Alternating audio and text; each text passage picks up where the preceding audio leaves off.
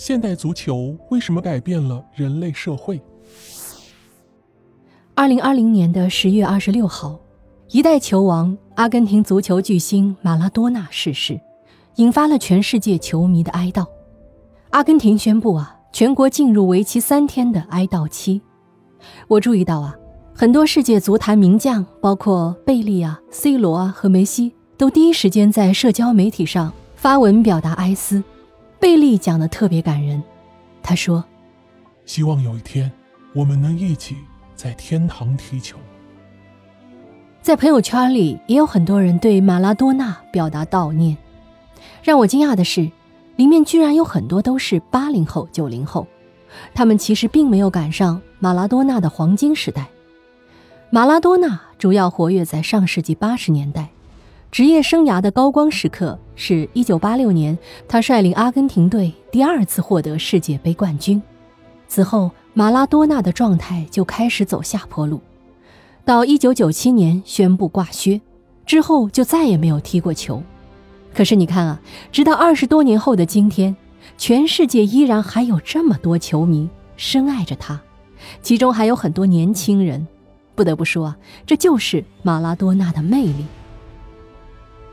当然，这也是足球的魅力。二零一九年的世界体育赛事价值排行榜的榜单上，前五名依次是世界杯、欧洲杯、欧冠、英超、西甲。你看啊，全都是足球赛事。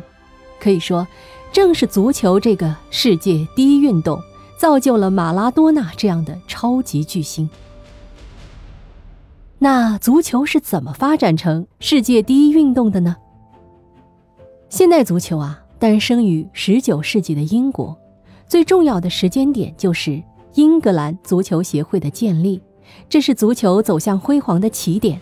更重要的是，英格兰足球协会的出现，让足球产生了质变。现代足球已经不再单纯只是一项运动，它更是一种前所未有的组织形式。是人类社会在制度发展上的一次创举，这个视角让我对足球有了全新的理解。足球最早起源于中国，它的前身叫蹴鞠，最早出现在战国时期。到了唐宋年间，蹴鞠已经发展成为宫廷中的一种娱乐活动。但很多人不知道的是，欧洲在中世纪之前也出现过足球的雏形。当时的希腊人和罗马人发展出一种游戏啊，就是在一块长方形的场地中画上一条白线，把球踢到对手的场地上。这种游戏名叫哈巴斯托姆。据说最早的哈巴斯托姆是拿战斧的头颅当球的，场面十分血腥。但说起来奇怪，虽然说足球起源很早，也很受人们喜爱。但在漫长的时间里，它都只是一个在小范围流行的娱乐活动，远没有达到今天这样的声势和地位。直到十九世纪的英国，足球才有了变化。什么变化呢？那就是组织形式。到了十九世纪，足球开始有了组织化的趋势。当时，剑桥大学和牛津大学的学生就经常打比赛。他们还制定了一套自己的比赛规则，叫“剑桥规则”。后来，这成了历史上第一个以文字形式记录的足球比赛规则。一些规则甚至沿用至今，比如球队的参赛人数是十一人。为什么是十一人呢？因为当时剑桥和牛津的足球比赛以宿舍为单位的，而每间宿舍刚好住着十名学生，再加一名教师。就是十一人。除了学校组织的比赛之外，到了十九世纪中叶，社会上专门的足球俱乐部也出现了。第一个足球俱乐部是一八五七年在英国谢菲尔德成立的，就叫谢菲尔德足球俱乐部。五年后，在英国的诺丁汉郡出现了世界上第一家职业足球俱乐部，叫诺茨郡足球俱乐部。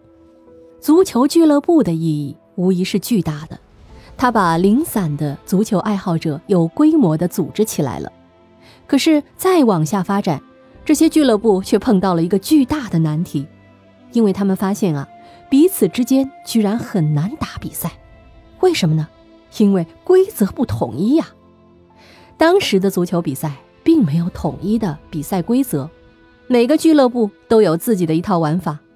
在俱乐部内部踢球还好说啊，一旦出去打比赛就麻烦了，因为不知道该用哪一方的规则才好啊。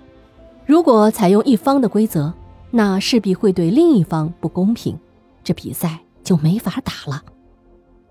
这就让俱乐部的发展受到了很大的限制。谢菲尔德足球俱乐部在成立之后三年的时间里，居然都没能找到对手组织比赛，怎么办呢？谢菲尔德足球俱乐部只好在内部比赛，已婚球员组一队，未婚球员组一队，打对抗赛。你可想而知啊，长此以往根本没发展。当时人们意识到。必须要有一套大家都认可的规则，还得有一个能够协调比赛的机构才行。因此，成立足球协会的想法就应运而生了。一八六三年的十月二十六号，来自伦敦几个足球俱乐部的成员凑在一起，成立了英格兰足球协会，也叫英格兰足球总会。这是世界足球历史上第一个足球协会。在他的带动下，苏格兰、威尔士、北爱尔兰、欧洲其他国家以及拉美部分国家也都很快成立了自己的足球协会。英格兰足球协会做的第一件事就是统一足球比赛规则。从1863年10月底到12月，新成立的英格兰足球协会召开了六次会议，终于探讨出了一套明确的足球规则，比如说。每一支球队的上场人数为十一人，场地两边都要有球门，球只要穿过球柱之间，无论飞起高度有多少，只要不是用手弄进去的，都算进球。等等，以现在的眼光来看，这些规则当然很初级了，但在当时他们却很重要。有了统一的规则，组织比赛就变得容易了。甚至跨地区的比赛也出现了。一八七二年，英格兰与苏格兰之间举行了世界足球史上第一次足协间的正式足球比赛。一八八八年，英格兰足球甲级联赛成立，这是历史上第一个全国性的足球职业联赛。很快啊，足球比赛打破了国家的界限。一九零零年，在巴黎举办的第二届夏季奥运会中，足球被列入正式比赛项目。一九零四年，国际足球联合会成立。你看啊，足球就此出圈了，成了世界级运动。而这一切都是从英格兰足球协会的成立开始的。所以，英格兰足球协会成立的这一天，也就是一八六三年的十月二十六号。也被称为现代足球的诞生日，但我想分享给你的是啊，英格兰足球协会还有着更大的意义。英格兰足球协会的成立之所以被看作是人类历史上的关键时刻，不仅是因为它让足球变成了世界级的运动，更重要的原因在于，它实现了一种跟政府、宗教组织都不一样的人类社会组织形态。一种全新的现代公民团体，你看啊，英格兰足球协会不论出身和阶层，只要有共同的爱好，就能走到一起，结成团体，甚至还能跨越国界。这种形态的现代公民团体有什么用呢？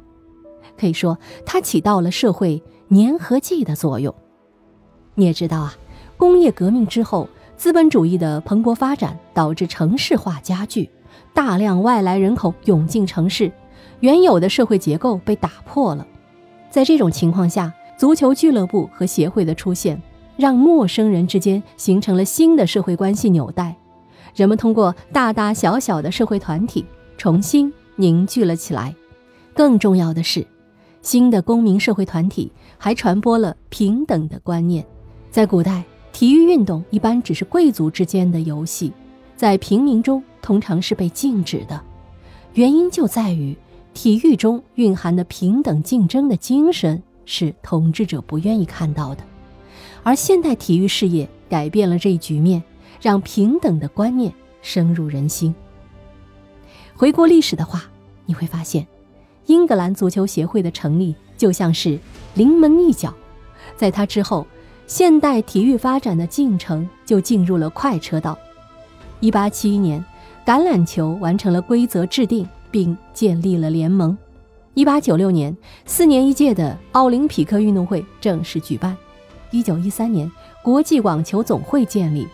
一九三二年，国际业余篮球联合会在罗马建立。等等，人类学家认为啊，人类社会能否成长的一个决定性因素，就是看它是否能够产生更多的新的。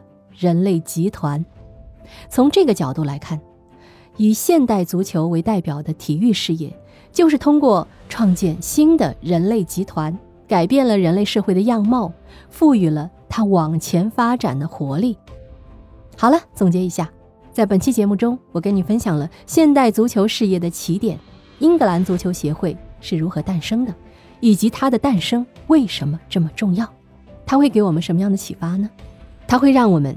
看到足球背后的东西，现代足球不只是一项运动，它更是一种新的组织形式。这种组织形式的出现，不但帮助社会实现了转型，也间接塑造了现代人的精神内核。足球的一小步，其实是人类社会的一大步啊！你说是不是呢？好，密室里的故事，探寻时光深处的传奇，下期咱继续揭秘。